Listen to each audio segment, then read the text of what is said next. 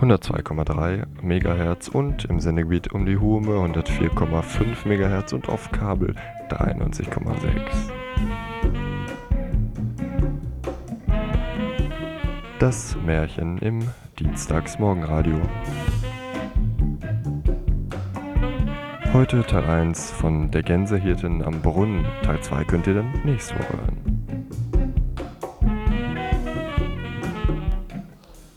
Gänsehirtin am Brunnen.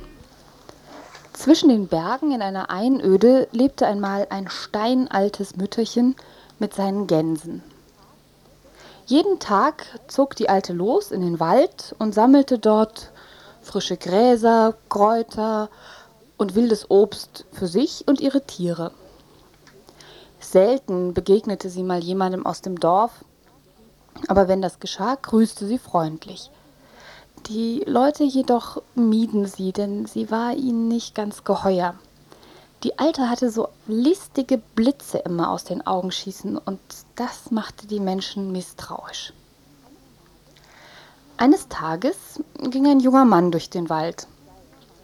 Und sei es, dass er von der Alten nichts wusste oder sei es, dass er auf die Geschichten, die man von ihr gab, nicht erzählte, nicht viel gab, er begegnete ihr und er sprach sie an.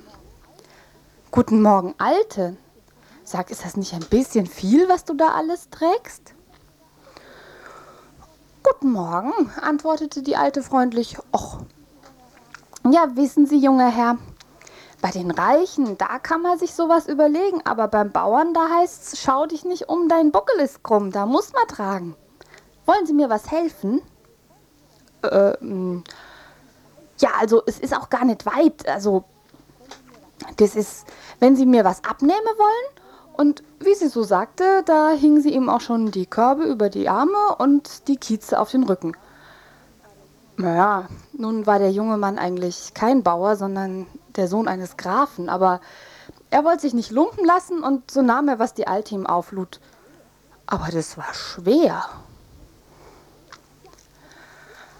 Ja, also es ist auch nicht weit. Gerade da über den Berg, also so ein Stündchen vielleicht, wenn es schnell gehen. Dem jungen Mann wurde es ganz anders. Ein Stündchen. Ja, aber jetzt hatte er das Zeug aufgeladen und das ließ sich auch nicht mehr abschütteln. Na auf, kommen Sie, ist doch nicht so schwer, meint die Alte. Oh, hui, meint der junge Mann, doch, das ist ganz schön schwer. Ei, jetzt stellen Sie sich nicht so an, das trage ich doch jeden Tag, also jetzt machen Sie aber mal, sprach die Alte und hüpfte vor ihm weg. Der junge Mann, der schleppte und schleppte, und dem wurde ganz anders. Ja, und wie es noch so in der Ebene war, da ging das noch. Aber dann wurde es immer steiler. Na, wird's Ihnen nicht zu schwer? Ach, Sie wolle doch jetzt nicht etwa aufgeben, hm? Und wie es so richtig steil wurde und die Mittagssonne so anfing zu brennen, da macht die Alte plötzlich einen Satz und schwupp ist sie hinten noch auf dem Rücken drauf. Und war sie auch dünn wie ein Zaun, aber schwer wie die dickste Bauerntrine. Dem Grafensohn, dem schien schier die Knie unterm Leib zusammenzubrechen. Aber immer wenn er stehen bleiben wollte, dann schlug ihn die Alte mit einer Gerte oder mit Brennnesseln. Na auf, hör, mein Pferdchen. Oh, jetzt stell dich nicht so an. Los, los, los, lauf, lauf. Und der junge Mann lief und lief und lief. Und als er dachte, jetzt verlassen ihn alle Kräfte, da stand er plötzlich vor einem kleinen Häuschen. Ja, und da liefen lauter Gänse drumrum und die kamen der Alten entgegen und machten.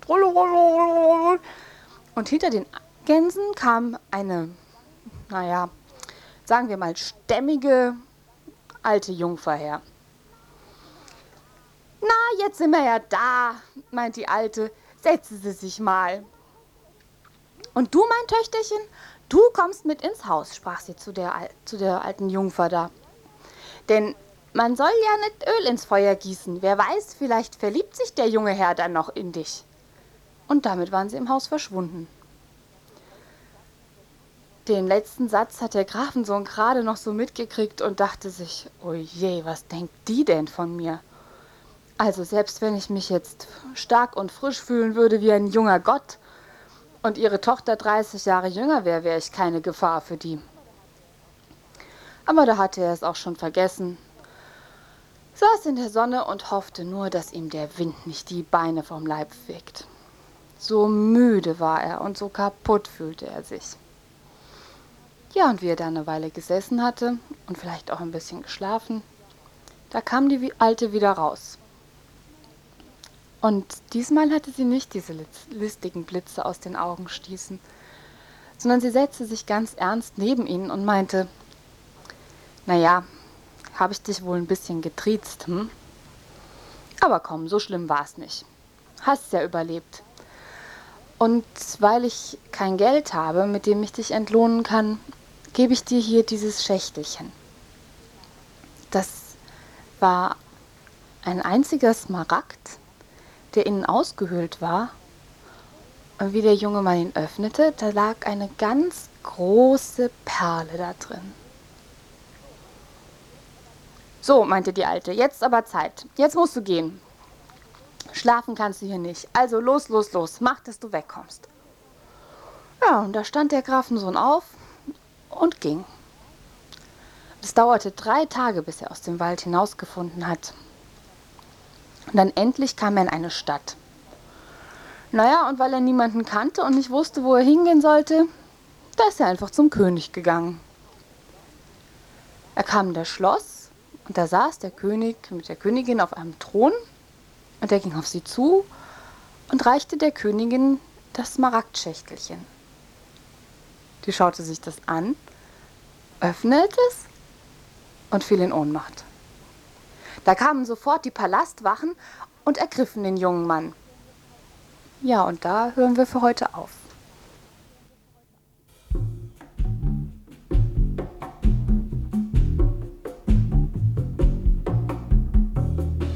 Soweit das Märchen von der Gänsehirtin am Brunnen, Teil 2 nächste Woche hier im Dienstagsmorgenradio um dieselbe Zeit.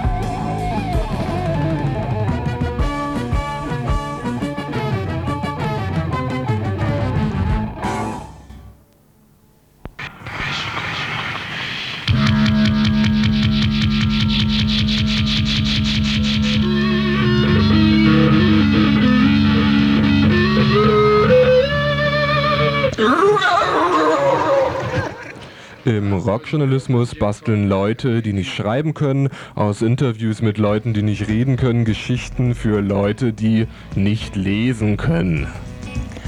Einer dieser Rockjournalisten, Barry Miles, hat es sich zur Aufgabe gemacht, eine Art Autobiografie des 1993 verstorbenen Frank Zappa herauszugeben. Zappa habe Zeit seines Lebens mehr Interviews gegeben als jeder andere Sänger. Mehr als 100 Quellen, darunter Underground-Zeitungen und Musikmagazine, wurden für dieses Buch ausgewertet und in lesefreundlichen handlichen Häppchen unter das Leservolk gebracht. Da es sich bei den Zitaten ausschließlich um Zitate Zappas handelt, glaubt Miles sagen zu können, hier handle es sich um eine Art Autobiografie. Was dabei herauskommen kann, wenn man Zitate aus dem Zusammenhang reißt, führt uns Miles in bester Weise vor – ein zusammengepurzeltes Sammelsurium aus Zappas Aphorismenschatz. Information ist nicht Wissen, Wissen ist nicht Weisheit, Weisheit ist nicht Wahrheit, Wahrheit ist nicht Schönheit, Schönheit ist nicht Liebe, Liebe ist nicht Musik, Musik ist das Beste. Einige von euch werden es gemerkt haben. Hier haben wir ein Zitat von Zappas Platte Joe's Garage. Für die, die es nicht gemerkt haben, der Herausgeber hilft euch da leider auch nicht weiter. Zappas Äußerungen in eine chronologische Reihenfolge zu bringen, sei angeblich die schönste Arbeit an diesem Buch gewesen, kündet Miles in der Einleitung an. Bei der Freude hierüber mag ihm jedoch der formale Anspruch etwas aus dem Sinn gerutscht zu sein. So folgt die Unterteilung in fünf Kapiteln noch einigermaßen Zappas Musikerleben, von der Jugend über die Anfänge seiner Karriere bis hin zum Arbeits- oder Tourneealltag. Die Idee zu Montana, das unter anderem von einem Mann handelt, der davon träumt, auf einer Farm in Montana Zahnseide anzubauen, kam mir so. Ich stand eines Tages auf, mein Blick fiel auf ein Päckchen Zahnseide und ich dachte mir, hm, ich vermutete, dass das noch niemand anderes getan hatte und hielt es für meine Pflicht als Zahnseidenbeobachter, meine Beziehung zu diesem Päckchen in Worte zu fassen. Also ging ich runter, setzte mich an die Schreibmaschine und schrieb einen Song darüber. Ich war noch nie in Montana, aber soweit ich weiß, wohnen dort insgesamt nicht mehr als 450.000 Leute. Es spricht einiges für diesen Staat, jede Menge Platz für die Produktion von Zahnseide und die Vorstellung, durch das menschenleere, öde Land zu ziehen, auf einem sehr kleinen Pferd mit einer sehr großen Pinzette, den Zahnseidensprössling zu schnappen, wenn er gerade aus dem Busch hervorlugt, ihn mit der Pinzette zu ergreifen und ihn dann die ganze Strecke bis zu den Arbeiterbaracken hinter sich herzuschleifen, die war doch sehr ansprechend. Schon bei der chronologischen Wiedergabe innerhalb der Kapitel stolpert der Leser hübsch munter von einer Dekade in die nächste und wieder zurück, als ob selbst Zappa, der große Zampano, sich nicht im Laufe der Jahre neue Einsichten über sein Leben, seine Musik oder die amerikanische Politik angeeignet haben könnte. In diesem Fall wäre schon viel getan gewesen, wenn Miles sich die Mühe gemacht hätte und jeweils Quellen angegeben hätte. So könnte man dieses Werk also getrost im Bücherschrank verstauben lassen. Wäre Frank Zappa nicht der anbetungswürdigste Interviewpartner gewesen, den die amerikanischen Gazetten jemals das Vergnügen hatten zu befragen. Ein vollständiges Interview ist leider nur zu Anfang des Buches abgedruckt. Mit welcher Eleganz Zappa die schnödesten, ödesten und unwichtigsten Fragen beantwortet, sollte euch nicht vorenthalten werden. Wer sind deine engsten Freunde? Die, die noch am Leben sind. Meistens bleibe ich ganz für mich, nur ich und mein Hündchen Popo. Wenn wir alleine zusammen durch den Canyon wandern, ach, was brauche ich da Freunde? Was für ein Mädchen würdest du heiraten? Sollte ich jemals heiraten, dann am liebsten eine sterile Taubstimme, die gerne Geschirr spült. Es gibt zu viele amerikanische Frauen, auf die diese Beschreibung philosophisch betrachtet zutrifft, dass ich genau so gut eine von denen besitzen kann. Nein, ich würde sie Popo schenken. Wie denkst du über Geld? Was bedeutet mir schon Ruhe und Reichtum, wenn ich mit meinem Hund Popo durch die Hügel wandere? Nur er und ich bei Regen und bei Sonnenschein. Übrigens, ich muss was gestehen, ich habe gar keinen Hund namens Popo. Stets hat er die richtigen Anekdötchen parat. Sein Gedächtnis ist ebenso phänomenal wie seine Eloquenz und sein Wortwitz. Immer wieder versteht er es, die amerikanischen Sittenwächter in den Kollaps zu treiben und seine Bewunderer mit jenen Statements zu beglücken, die sie von ihm erwarten. Gerade dort ist höchstes Lesevergnügen, wo Miles genügend Raum lässt für Zappas Ausführungen. Ich denke, es ist an der Zeit, dass die Jugendlichen sich klar darüber werden, dass sie einer Nation angehören, die auf einer gigantischen Lüge aufgebaut ist. Eine Handvoll Leute aus Schuldnergefängnissen in England. Die ersten Amerikaner, Plymouth Rock, Abracadabra. Dann haben wir einen Haufen religiöser Fanatiker, die hier landen und sich nicht trauen zu ficken. Die fangen an, eine Industriegesellschaft aufzubauen und hier hocken ein paar coole Indianer, die schon voll drauf sind, spirituell, äh, die das Land echt besitzen. Und dann, dann kommen diese kleinen Scheiße hierher, nehmen das Land im Namen Jesu und des Kreuzes, des Felsens und der verdammten Schnallen an ihren hütenden Besitz.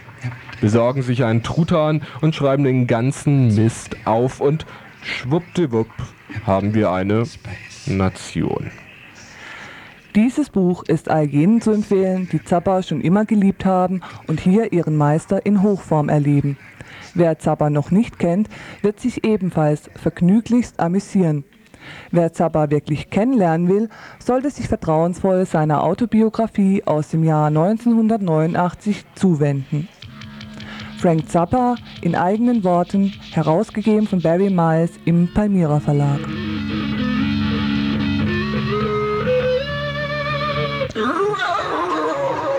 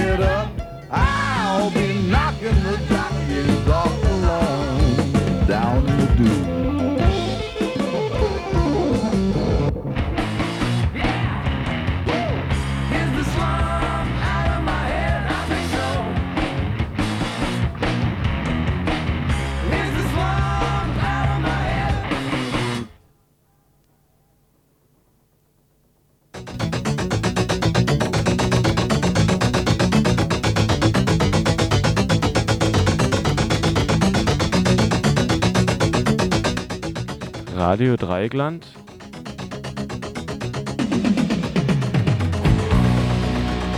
Die Nachrichten.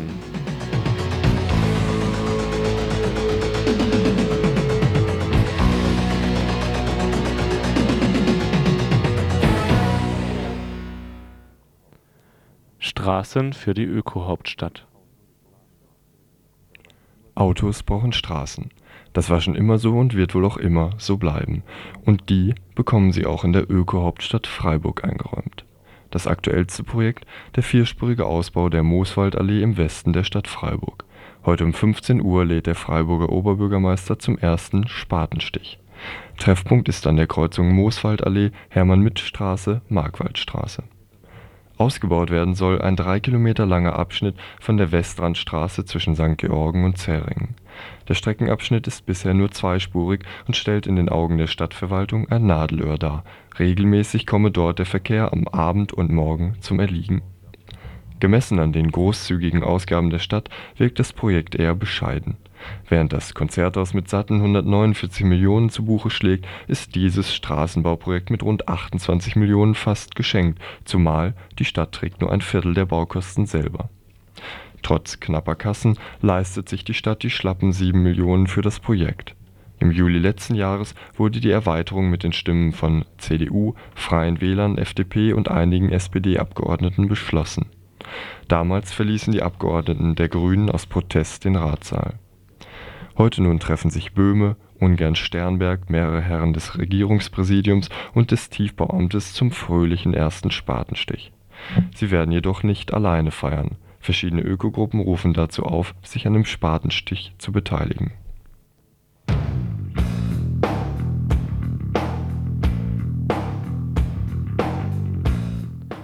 Alles Chaos.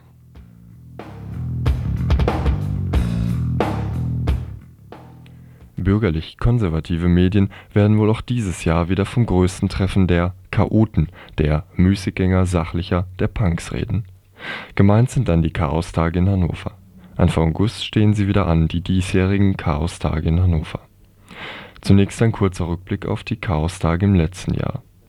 Zu chaotisch wurde es letztes Jahr Polizeipräsident Sander, der nach den Chaostagen seinen vorzeitigen Ruhestand einreichte. Innenminister Glogowski wurde damals mit der Auszeichnung Sicherheitsrisiko bedacht, die Auszeichnenden die CDU. Als Reaktion auf die Chaostage wollte der Innenminister nach den letzten Chaostagen ein Aufenthaltsverbot ins niedersächsische Gefahrenabwehrgesetz aufnehmen. Bis zu vier Tagen sollten mithilfe dieses Gesetzes Personen in Gewahrsam genommen werden. Ziel: Rechtsbrüche der Polizei sollten quasi im Nachhinein legalisiert werden. Das hat nicht geklappt, deshalb plant die Polizei für dieses Jahr eine Allgemeinverfügung. Der Polizeipräsident Kloser hat diese bereits unterzeichnet.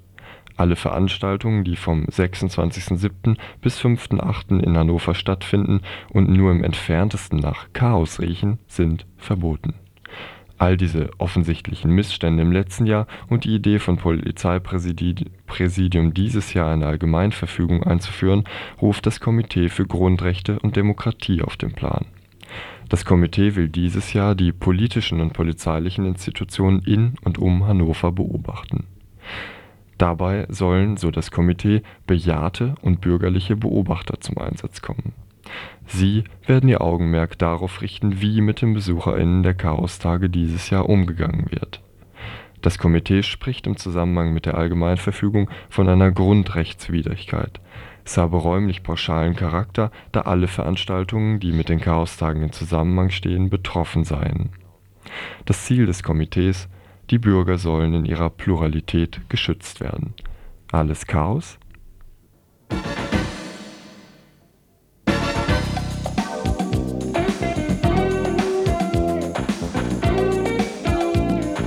Das Wetter? Wenn es um diese Uhrzeit am frühen Morgen schon so warm ist, dann dürfte das wohl den ganzen Tag über anhalten.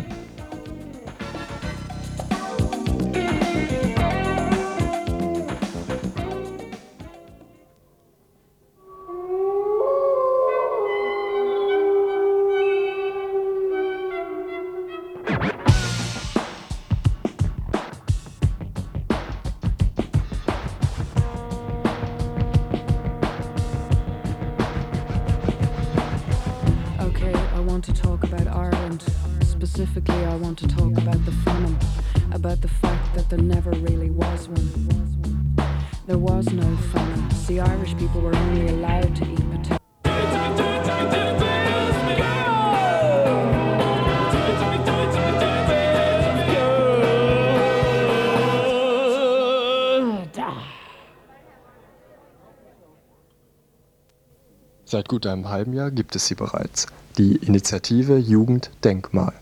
Scharf sind die Aktiven von Jugenddenkmal auf die Unterführung im Siegesdenkmal. Die Unterführung ist bisher ein toter Raum, der von niemand genutzt wird. Das bemerkten natürlich auch schon mögliche kommerzielle NutzerInnen. So haben die umliegenden Geschäfte den Wunsch, dort Lagerräume zu errichten. Ein Gastwirt träumt von einer zweiten Abspeisungsstätte, ähnlich der Markthalle. Andere haben die Idee, dort BesucherInnen des Konzerthauses am Bahnhof nach Kultur in die elegante Disco zu locken. Platz genug bietet die Unterführung. Allein der Hauptkanal des Tunnelsystems beeindruckt mit 500 Quadratmetern. Dabei ist die Unterführung in schlechtem Zustand. Bauliche Maßnahmen sind vor einer Nutzung erforderlich. Neben den kommerziellen Ideen zur Nutzung gibt es eben noch die Aktion mit dem doppeldeutigen Titel Jugenddenkmal. Im Studio saß gestern Simon, einer der Aktiven von der Aktion Jugenddenkmal. Jugenddenkmal, Simon, wollt ihr die Jugend zu kollektivem Denken auffordern oder ihr ein Denkmal setzen? Wir wollen vor allem möglichst vielen Jugendlichen eine Chance geben, eine andere Kultur, als sie im Moment im Zentrum für Jugendliche angeboten wird, zu machen.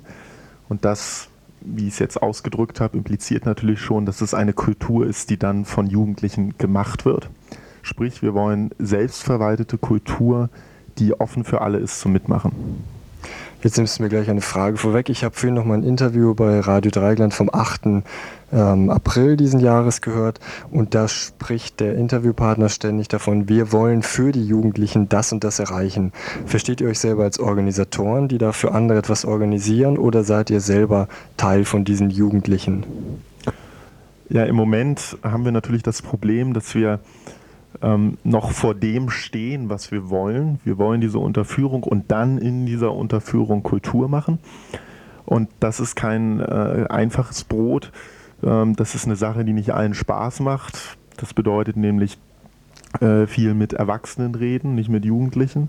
Das bedeutet ähm, Pressearbeit, das bedeutet Demos organisieren. Alles Sachen, die ja nun direkt mit der Kultur, die dann in, diesem, äh, in dieser Unterführung laufen soll, nichts zu tun hat. Und deshalb ist es im Moment eher noch so, dass wir, die wir die Aktion Jugenddenkmal bilden, Organisatoren sind, die für andere etwas erreichen wollen. Das ändert sich aber schon im Moment dadurch, dass wir mehr werden. Ähm, und das soll sich natürlich erst recht ändern, wenn wir das Ding dann haben und wenn wir dann tatsächlich die Chance haben, zusammen mit anderen beziehungsweise als Jugend von Freiburg dann ähm, Kultur in dieser Unterführung zu machen. Nun habt ihr aber selber, soweit ich mich richtig erinnere, den Anspruch, dass ihr gerade Jugend, also eine Möglichkeit für Jugendliche schaffen möchtet, wo ohne Lehrer und ohne Sozialarbeiter und Sozialpädagogen die Leute frei was machen können. Und nun rutscht ihr selber dann ein bisschen in diese Organisatorenrolle. Ist das nicht ein Widerspruch? Nein, ich denke nicht, denn man muss da ja wirklich trennen zwischen den ähm, Ebenen Durchsetzung dieses Projekts und auf der anderen Seite äh, dieses Projekt gestalten. Und bei der Projektgestaltung, sprich, wie soll das äh, Ding dann genau aussehen? Ist da nur ein Disco und ein Café drin oder ist da auch ein politisches Büro drin? Da sind ohnehin schon die ganze Zeit sehr viele beteiligt. An der anderen Ebene Durchsetzung, vor allem Gespräche mit, mit der Stadtverwaltung, mit äh, Mitgliedern des Gemeinderates, Presse und so weiter, sind weniger beteiligt, denke ich, obwohl das auch offen ist, aber es stößt halt auf weniger Interesse. Und das ist für mich nicht die Organisation dieses Projekts, denn die soll nun mal wirklich von allen gestaltet werden. Jetzt hast du gerade schon die Begriffe Café und Veranstaltungsraum genannt. Kannst du euer Konzept einfach noch mal ein bisschen konkreter vorstellen? Ja, das Wichtigste ist halt an diesem Konzept, dass es noch sehr offen ist, dass wir uns halt in äh, einem Prozess die ganze Zeit befinden und immer wieder mal überprüfen, was denn nun die Leute, die dabei sind, da drin haben wollen. Äh, auf der anderen Seite ist es natürlich so, dass die, die Erwachsenen im Gemeinderat und in der Stadtverwaltung dann irgendwas auf dem Papier sehen wollen, was ganz professionell aussieht, damit wir das auch kriegen. Ähm, da stehen jetzt Dinge wie ähm, halt Disco, Café, Theater, ähm, darüber hinaus unter Umständen noch ähm, Gruppenräume, Bibliothek vielleicht sogar. Ähm, ja, und dann halt so das, äh, was, was man braucht, um die Auflagen zu erfüllen, das ist klar. Ne? Sanitäre Anlagen etc. Jetzt hast du mehrfach die Stadt als Gesprächspartner genannt. Wie verhält die sich denn nun? Also ich könnte mir vorstellen, es gibt da ja offenbar auch kommerzielle Angebote. Ihr werdet der Stadt potenziell wahrscheinlich kein Geld bringen, sondern eher Geld kosten. Wie verhalten die sich zu eurem Anliegen? Das ist unterschiedlich. Ähm, zum größten Teil muss man sagen, ist das Echo positiv. Ähm, skeptisch hat bisher vor allem die Stadtverwaltung, einzelne Leute aus der Stadtverwaltung reagiert, weil die sofort ausgerechnet haben, wie viel das mindestens kosten muss, wenn man allein die Auflagen erfüllt, Türen einbauen, Belüftungsanlage. Kamen sie dann auf eine halbe Million. Ob das wirklich so sein muss, bezweifle ich, aber vielleicht. Sehr positiv haben bisher alle Leute aus dem Gemeinderat reagiert, mit denen wir geredet haben. Es ist nur halt die Frage, was das dann für die konkrete Entscheidung bedeutet, wenn es dann auch darum geht, dass wir äh, Geld wollen, ob dann dieses Echo immer noch positiv aussehen, aussieht, beziehungsweise sich in Stimmabgabe niederschlägt. Wie würdest du denn euer Selbstverständnis bzw. eure Ziele beschreiben? Da sind unsere großen Ziele halt, ähm, dass das Ding wirklich offen sein soll für ganz viele Jugendliche und dass diese vielen Jugendlichen auch nicht nur konsumieren sollen, sondern mitgestalten sollen. Dass das selbstverständlich äh, unkommerziell läuft, denn kommerzielles gibt es ja nun schon genug im Zentrum und dass dadurch dann natürlich auch äh, Möglichkeit für andere Kultur als in diesen ähm, Konsumdiskos, Konsumcafés etc. gegeben sein soll. Und wir wollen natürlich auch verhindern, dass ähm, das Projekt äh, mehr und mehr der, der Macht von Einzelnen unterworfen wird. Das versuchen wir halt über das berühmte Plenum, das ähm, die, die höchste Entscheidungsgewalt hat in diesem Projekt.